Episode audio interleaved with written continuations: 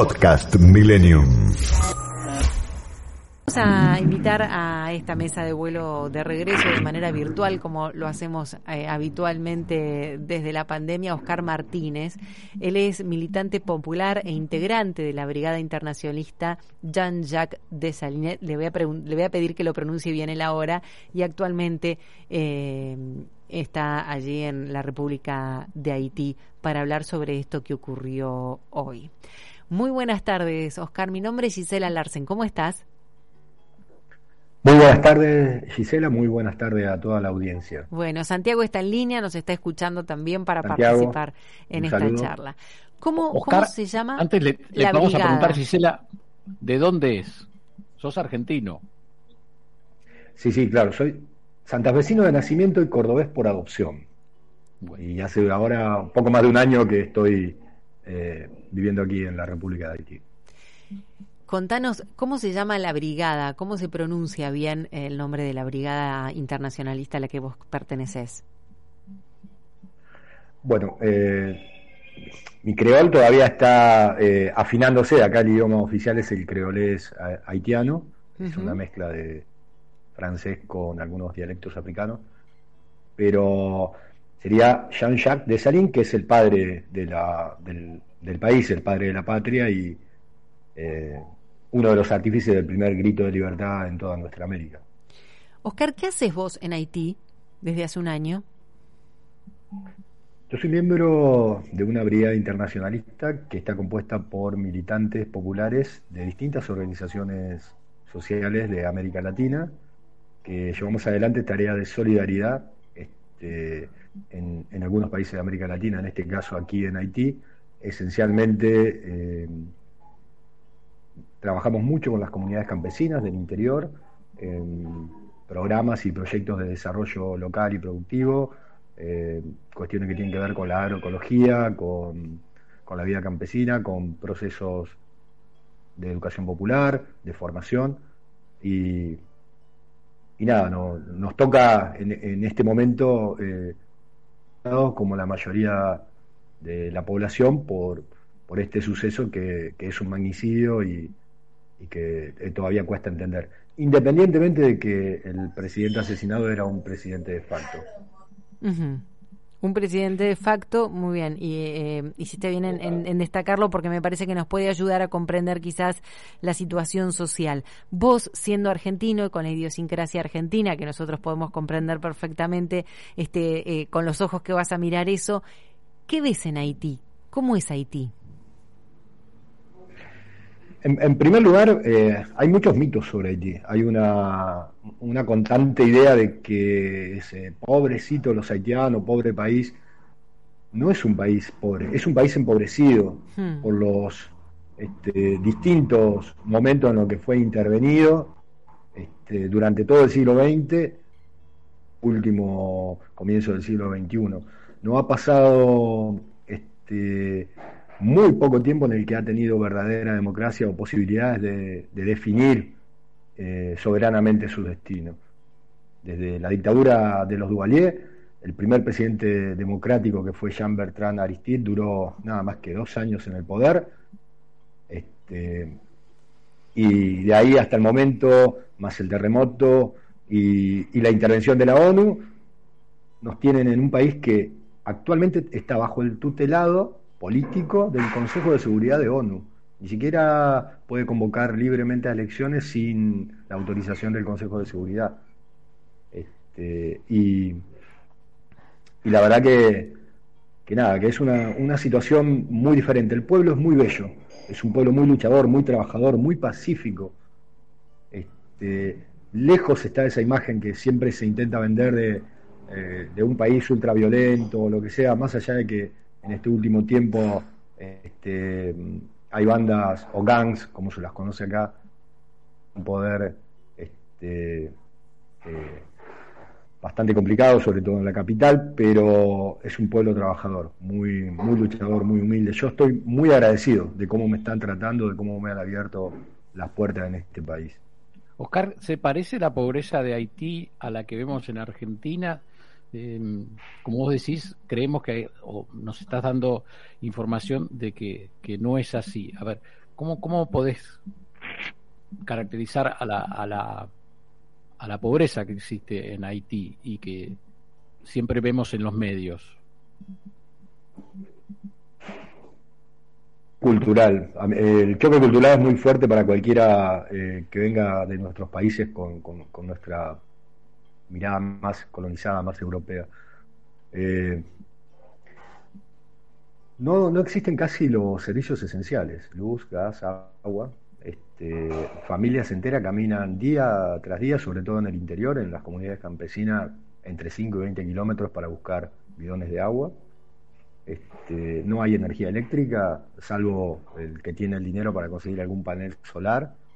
Este, bueno, no hay gas, sobre todo después del terremoto que destruyó gran parte de la infraestructura en la capital, no hay gas ni energía. Incluso aquí en la capital, en Puerto Príncipe, tenemos dos o tres horas por día de, energía eléctrica este, que va rotando y después el resto es con paneles solares y, a priorizar cargar los celulares, el laptop y... ¿Vos llegaste después del eh, terremoto, Oscar? Sí, sí, sí. Eh, yo, llegué a principios del año pasado y me tocó vivir el inicio de la pandemia ah. mundial. Este, aquí. Tengo una y información ahora, en este 2021, un magnicidio.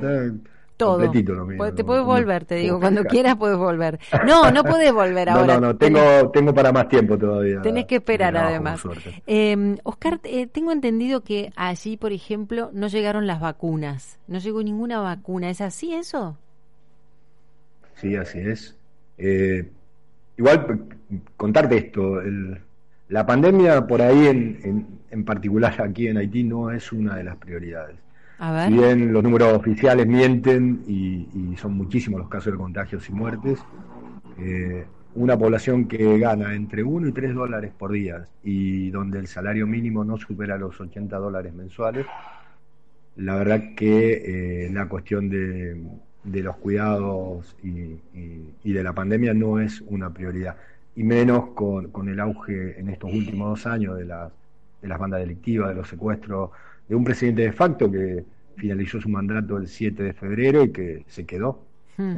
en el gobierno con el aval de los Estados Unidos, este, y que intentó dos veces legitimarse a través de un referéndum constitucional que fue derrotado por movilizaciones enormes eh, en, el mes de abril y en junio, que se logró que torcerle el brazo y había convocado elecciones ahora, en septiembre, generales, de presidente, de legisladores y, de autoridades locales, un Congreso que no funciona el del 2018, donde todos los diputados y senadores tienen los mandatos vencidos.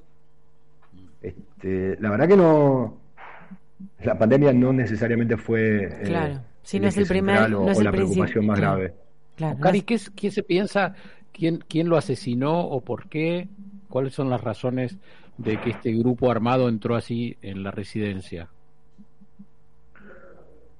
Eh, no hay certezas. Hasta el momento la única información oficial es un escueto comunicado de Claude Joseph, que es el primer ministro eh, y, actualmente, virtualmente ya presidente, eh, autonombrado, este, y que en primer lugar decreta 15 días de estado de sitio este,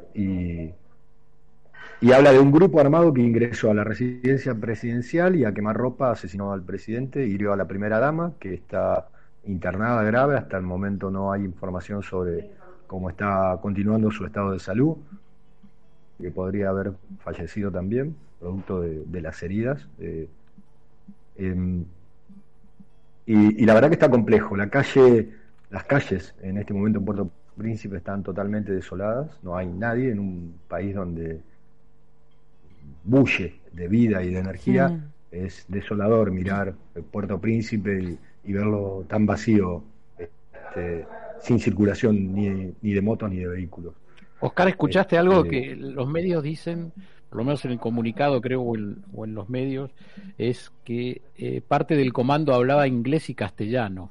¿Se sabe algo de eso? Sí, sí, Sí, en las primeras investigaciones igualmente estamos hablando de trascendidos de algunas agencias informativas, eh, la Nouvelle, la Gazette de Haití y demás, este, que sí, que hablaban en español y en inglés, que eh, se presentaron como agentes de la DEA, que no lo son, este, y que de esa manera lograron burlar gran parte del, del, mecanismo de seguridad. Este, y incluso todavía no se sabe si hay otros este, muertos, porque la verdad que no cualquiera puede superar un, un, esquema de seguridad de un primer jefe, de un mandatario. Este, así que, que nada, esas son algunas de las versiones. Jovenel Moïse era un empresario este, muy poderoso de la, dedicado al rubro de la exportación y la importación, sobre todo de plátanos, sospechado y con causas pendientes de, narcotráfico, este, y, sospechado también de connivencia con, las gangs o, las bandas este, de criminales aquí de la ciudad, que se llaman G9, que es como la organización de las organizaciones criminales que prácticamente manejan los territorios aquí en, la capital haitiana sobre todo. Oscar, cuando nos decís que hay bandas que hacen secuestros, ¿qué piden y a quién secuestran en, una población tan, tan pobre? Eh, hay un artículo muy lindo que se lo voy a pasar también, que lo escribió uno de nuestros compañeros, Lautaro Rivara, eh, un poco analizando estos esta planificación que nosotros vemos de eh, generalmente es a extranjeros o, a personas ya hasta de clase media, o sea, es, eh, es terrible, hay como una importación del miedo, hay, eh, hay una, una posición, una ladura dentro del Consejo de Seguridad de ONU que está insistiendo firmemente en una nueva intervención militar de pacificación y humanitaria que nunca este, cumple con esos enunciados tan bonitos este, que solo trae sufrimiento para el pueblo haitiano. Y, el hecho de que se, hubiera convocado a elecciones que pudiera permitir después de muchos años eh, una soberanía eh, y una elección soberana en, el mes de septiembre, ahora con todo esto ha quedado en duda y, y, vuelve a tomar fuerza esta nueva versión de una posible intervención. Se cerraron los aeropuertos, se cerraron las fronteras, este, la isla comparte frontera con República Dominicana. República Dominicana ha movilizado a su ejército a los cuatro puntos fronterizos de paso entre los dos países. Este, le está pidiendo a los ciudadanos de Dominicana que, puedan retornar a, sus países. Y la verdad que estamos todos expectantes y, nada, en, en, un momento de zozobra esperando a ver qué va a pasar en las próximas horas y en los próximos días. Y Oscar, eh, ustedes pueden con el estado de sitio salir a, hacer, a solidarizarse con la gente, ayudar a los, como decías, con las brigadas, a los campesinos. No, no, eh, decidimos después, eh, bueno, en hora de la madrugada acá nos enteramos enseguida nosotros, este, vinimos y estamos prácticamente toda la brigada aquí en Puerto Príncipe, en la casa de la brigada y vamos a estar aquí por lo menos por varios días hasta ver que, que el panorama se aclare un poquito más y poder retornar. Lo ideal sería poder ir al interior, que es mucho más seguro que la capital. Te quiero hacer una pregunta que me llama, nos contaste que no había luz. ¿Cómo te conectas? Pues estamos, vamos a contar a los oyentes, estamos conectados por internet, ¿no? ¿Cómo, cómo hacen el esfuerzo para eh, conectar? tenemos paneles solares y baterías que cargamos durante el día este, y, que después regulamos para poder tener a veces algún ventilador a la noche porque hace calor. El promedio de temperatura aquí es de 28 a 30 grados. Este, hace muy poquito día comenzó el verano. Este, ahora, ahora en este momento hace eh, hay 33 grados. Es energía solar este, y tratando de administrarla con lo más justo posible. ¿La administran ustedes, digamos, el, el tema de eso? Porque el que la puede tener la tiene en su casa o es comunitario. No, no. Eh, eh, él la tiene en su casa. Hay una lógica. Acá la, la vida comienza a las 4 o 5 de la mañana, apenas amanece, cuando es de día. Este, y a las 8 de la noche, que, ya está oscureciendo, eh, se termina, digamos. Son muy pocos los lugares de la ciudad que tienen energía eléctrica. En el interior directamente es un privilegio contar con energía eléctrica. Te voy a hacer la última pregunta porque fue un poco como la comenzamos cuando te preguntábamos qué estabas haciendo allí o qué hacías allí desde hace un año.